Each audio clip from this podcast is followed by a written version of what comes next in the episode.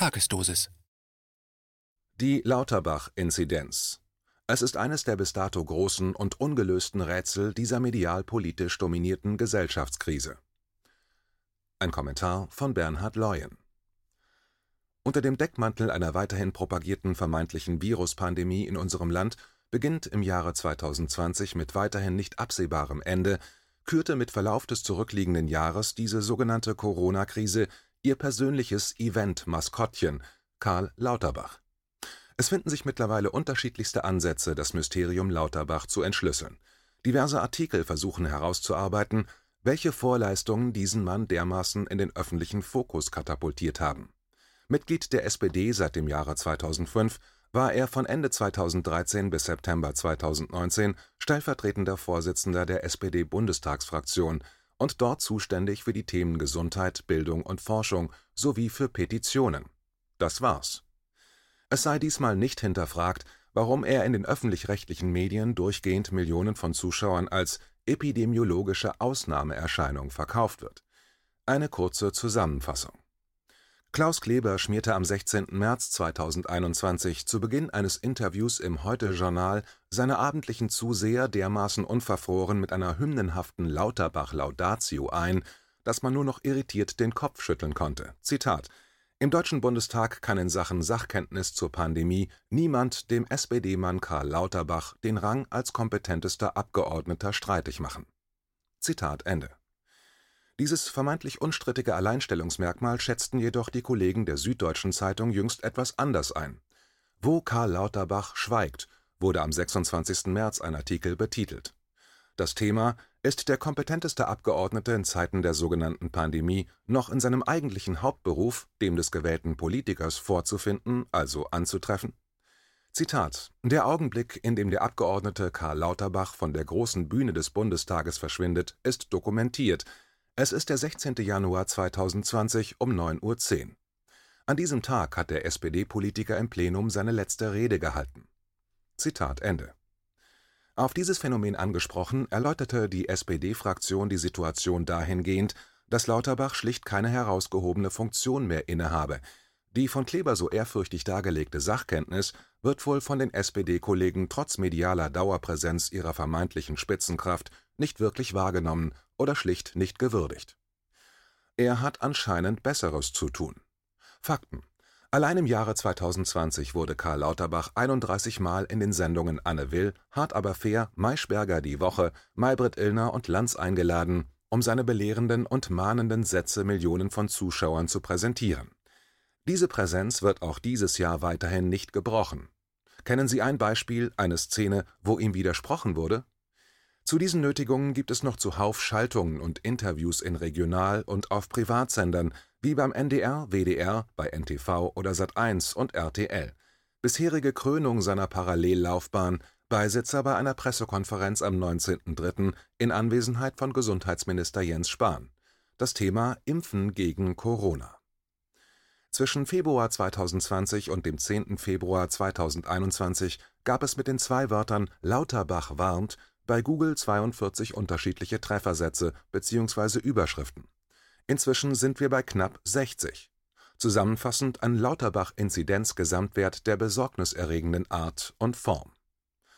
Lauterbach zitiert und arbeitet permanent mit Ergebnissen und Zahlen aus meist englischsprachigen Studien, die kein Normalbürger kontrollieren wird und nachvollziehen kann. Es klingt informiert und kompetent, das muss reichen. Er ist bei der Häufigkeit seines Auftauchens auf den Bildschirmen, seiner Präsenz und den damit verbundenen Endlosinformationen von unbelegten Monologbehauptungen nicht zu kontrollieren. Dies ist Herrn Lauterbach vollends bewusst, und er nutzt es dementsprechend gnadenlos aus. Vor drei Tagen war Karl Lauterbach bei dem sogenannten Comedian Kurt Krömer zu Gast. Es war sehr unlustig, wird jedoch von der entsprechenden Fangemeinde nicht überraschend fulminant abgefeiert aktuell knapp 500.000 Klicks auf YouTube. Zwei Sätze von Herrn Lauterbach waren zumindest aufschlussreich. Zitat Für jemanden, der Epidemiologe ist, ist im politischen Geschäft die Warnung eine weit verbreitete Währung. Wir raten im Prinzip zu den Dingen, die wir selbst nicht machen, und warnen vor dem Rest. Zitat Ende. So entstehen also die angesprochenen Warnmanien des Karl L. Daten sind das neue Öl, Warnungen eine geschätzte Währung. Wurde reingegrätscht, nachgehakt, hinterfragt? Nein. Wenn es schon die politischen Journalisten nicht machen, warum sollte ein Comedian dann damit beginnen? Am 29.03. gab Herr Lauterbach dem Sender WDR 5 ein Radiointerview. Ja, auch dafür findet er noch genug Zeit, neben der medialen Bildschirmdauerpräsenz. Das Thema Kontaktreduzierungen. Folgende Sätze ließen den Hörer aufhorchen. Sie lauteten, Zitat, Wir wissen, dass abends viele Treffen stattfinden. Das wissen wir aus den Bewegungsprotokollen der Fahrzeuge, aus den Bewegungsprotokollen der Handydaten. Das heißt, es ist nicht so, dass die Menschen abends noch einmal um den Block alleine gehen, sondern sie treffen sich auch privat. Zitat Ende. Ich habe Herrn Lauterbach angeschrieben. Die Fragen lauteten: Erstens, wen bezeichnen bzw. meinen Sie mit wir? Zweitens, von welchen Bewegungsprotokollen sprechen Sie in Bezug auf die erwähnten Fahrzeuge? Drittens, von welchen Bewegungsprotokollen sprechen Sie in Bezug auf die erwähnten Handydaten? Viertens, welche Behörde bzw. welcher Verantwortliche veranlasste die Dokumentation entsprechender Bewegungsprotokolle? Zu meiner Überraschung erfolgte die zügige Beantwortung. Zitat: Wir danken Ihnen für Ihre Anfrage. Dies möchten wir wie folgt beantworten. Es handelt sich um die Daten des Covid-19 Mobility Project der HU Berlin. Der größte Teil der Daten ist sogar öffentlich zugänglich. Die Bewegungsdaten werden legal und anonym erhoben. Ich hoffe, wir konnten Ihnen damit helfen. Bleiben Sie gesund. Mit freundlichen Grüßen, Team Lauterbach. Zitat Ende. Was ist nun das Covid-19 Mobility Project? Ein Projekt der Humboldt-Uni in Berlin, hieß es in der Antwort. Das stimmt zur Hälfte. Es wird nämlich gefördert und unterstützt. Die entsprechende Internetpräsenz informiert, dass dieses Forschungsprojekt eine Zusammenarbeit der Forschungsgruppe Komplexe Systeme (ROCS) des Instituts für Theoretische Biologie und des IRI Life Sciences der Humboldt-Universität zu Berlin darstellt sowie von Mitgliedern der Projektgruppe Epidemiologische Modellierung von Infektionskrankheiten am Robert-Koch-Institut. Den Begriff Modellierung finden wir seit geraumer Zeit im Corona-Handbuch des Bundeskanzleramtes in Statements der Kanzlerin hinsichtlich der Rechtfertigung für politisch motivierte Verordnungen zu Ungunsten der Menschen in diesem Land. Man analysiere Bewegungsströme in Deutschland, die auf Basis von Mobilfunkdaten erhoben werden. Diese Daten ermitteln die Bewegungen, die zwischen Gebieten, also räumlichen Ebenen von Landkreisen stattfinden. Woher bekommt das Projekt seine Daten? Jetzt wird es interessant.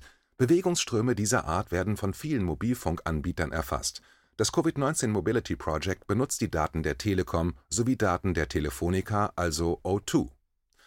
Durch allein diese zwei Anbieter kann das Forschungsprojekt aus dem Vollen schöpfen. Im Jahr 2020 waren in Deutschland auf diese zwei Unternehmen 92,7 Millionen SIM-Karten angemeldet, was natürlich nicht bedeutet, dass damit auch in der gleichen Größenordnung zu ortende Geräte bestückt waren die Studienmacher informieren auf ihrer Seite, dass die Mobilfunkanbieter registrieren, welche Geräte mit ihren Funkmasten verbunden sind. Diese Rohdaten werden dann zu Bewegungsströmen aggregiert. Die personenbezogenen Daten sollen dabei jedoch strikt von den Geodaten getrennt und bereits vor der Auswertung entfernt sein. Anonymität stehe an erster Stelle. Wie wird eine Mobilität ausgewertet Zitat: In unseren Analysen und dem Dashboard zeigen wir die Abweichung der Mobilität von der normalen Mobilität. Dazu zählen wir die Anzahl der Bewegungen und vergleichen sie mit der erwarteten Anzahl an einem normalen Vergleichszeitraum. Zitat Ende. Der Normalbürger lernt, warum sich über eine anbahnende DDR 2.0 inklusive milliardenschwerer güldener BND-Filiale in Berlin echauffieren wenn schon Politiker wie Herr Lauterbach auf ein paar Youngster der HU Berlin und die Gutgläubigkeit und Naivität von Millionen Handynutzern zurückgreifen kann. Alles unkompliziert und freiwillig unter dem Deckmantel jener Bürger ermöglicht, die immer noch schulterzuckend propagieren, hey, ich habe doch nichts zu verbergen. Diese Leichtsinnigkeit rächt sich nun auf der Corona-Ebene. Stichwort nächtliche Ausgangssperren, wie jetzt auch über Ostern in Brandenburg beschlossen. Dagegen kann man etwas tun, die Telekom versichert ihren Kunden zwar, dass jegliche Rückschlüsse auf eine Person vollkommen ausgeschlossen sind sowie auch eine Wiederherstellung eines Bezuges zu einer Person nicht möglich sei, wer es denn dann glauben mag. Jeder SIM-Kartenbesitzer kann aber der Anonymisierung und anschließenden Übermittlung an die T-Systems International GmbH widersprechen. Der Link ist im Schriftartikel hinterlegt. Ich wohne und erleide die sich stetig forcierenden Maßnahmenkataloge in Berlin – die aktuellsten Neuerungen erzwingen sehr viel Courage, Kraft und Nerven, ein freundlicher Bürger zu bleiben. Im Einzelhandel gilt, wer ein Shoppingcenter oder einen Laden betreten will, darf dies nur mit einem tagesaktuellen negativen Testergebnis. Davon ausgenommen sind Geschäfte, die Produkte des täglichen Bedarfs anbieten, in denen müssen nun alle mit dem Entenschnabel rumlaufen, also der FFP2-Maske. Nicht nur eine Nötigung für die individuelle Persönlichkeit, es geht um den Vorgang des Diktats. Beginnend im März letzten Jahres wurden die Bürger über versteckte Wohlfühlofferten in den aktuellen Wahnsinn gelockt. Individuell hergestellte Alltagsmasken wurden als Dank der Politik für die Solidarität mit der Politik dem Gehorsam propagiert. Sei auch du ein Alltagsheld. Über die Monate eine rein strategische Akzeptanzstrategie hin zu den FFP2-Masken. Risiken und Nebenwirkungen sind bekannt, der Politik egal und für die Bürger im Gehorsamsmodus anscheinend irrelevant. Für Veranstaltungen und Zusammenkünfte in Innenräumen ist ebenfalls ein tagesaktueller negativer Test erforderlich. Arbeitgeber müssen, werden also gezwungen, ihren Mitarbeitern künftig zweimal in der Woche einen kostenlosen Corona-Test zu ermöglichen. Jeder Bürger sei laut Berliner Senat jederzeit in der Lage, Zitat, durch einfache organisatorische Maßnahmen flexibel zu reagieren Zitat Ende. Ob er das auch so will, steht nicht zur Debatte. Er muss. Zwang, Druck, Machtausübung. Jens Spahn? Maskenskandal? War da nicht etwas? Der Bürger wird permanent abgelenkt, sich zu erinnern, die Aufdeckung des Skandals einzufordern. Demgegenüber steht keinerlei Interesse seitens der Politik und zuarbeitender Medien. Die Aufregung ist schnell verpufft. Muss ich auch im Privatbereich eine Maske tragen? fragt die Berliner Zeitung stellvertretend für ihre Leser. Zitat eine Pflicht besteht nicht, aber alle Menschen sind dringend angehalten, auch bei privaten Treffen medizinische oder FFP2-Masken zu tragen, heißt es in der Neufassung der Infektionsschutzverordnung. Zitat Ende. Geht's noch? Das sind grauenhafte und dauerbelastende Entwicklungen. Der Mensch wird kontinuierlich genötigt, gedemütigt und in seinem Dasein eingeschränkt. Dazu permanente Drohszenarien, wenn ihr jetzt nicht mitmacht, ja dann. Dramatische Corona-Prognose vom RKI droht sich nach Ostern zu bestätigen, lancierte die Welt am 31.03. Christian Drosten plädiere deshalb für einen neuen Lockdown. Geschickt, erst mit FFP2-Maske das kurze Gefühl von Orwellscher Freiheit verordnen, um parallel über eingeforderte Massentests die künstliche 7-Tage-Inzidenz zu pushen, um dann erneut die Menschen von der existenziellen Klippe zu stürzen – es ist und bleibt unfassbar. Der Handelsriese Lidl wie auch Kaufland planen nun den Aufbau von hunderten Testzentren auf Kundenparkplätzen. Feindiagnostik verkommt zur Eventfarce. Plastikmüll en masse. Egal. Als Umsetzer wird der Testanbieter Ecolog mit ins Boot geholt. Dieses Unternehmen wiederum hat seinen Hauptsitz in Dubai. Das Kerngeschäft sind Militärdienstleistungen Ecolog organisierte bereits die Versorgung mit sauberer Wäsche und Toiletten der Bundeswehrsoldaten im Kosovo-Krieg, auch in Afghanistan und im Irak war Ecolog im Einsatz. Daten sind das neue Öl, Warnungen eine geschätzte Währung. In der Kombination das permanente virologische Damoklesschwert über den Köpfen der Menschen. Jean-Claude Juncker, ehemaliger Präsident der Europäischen Kommission, wusste schon 1999 folgende politische Machtstrategie darzulegen. Zitat wir beschließen etwas, stellen das dann in den Raum und warten einige Zeit ab, ob was passiert. Wenn es dann kein großes Geschrei gibt und keine Aufstände, weil die meisten gar nicht begreifen, was da beschlossen wurde, dann machen wir weiter, Schritt für Schritt, bis es kein Zurück mehr gibt. Zitat Ende. Haben sich die Menschen in diesem Land mehrheitlich final aufgegeben?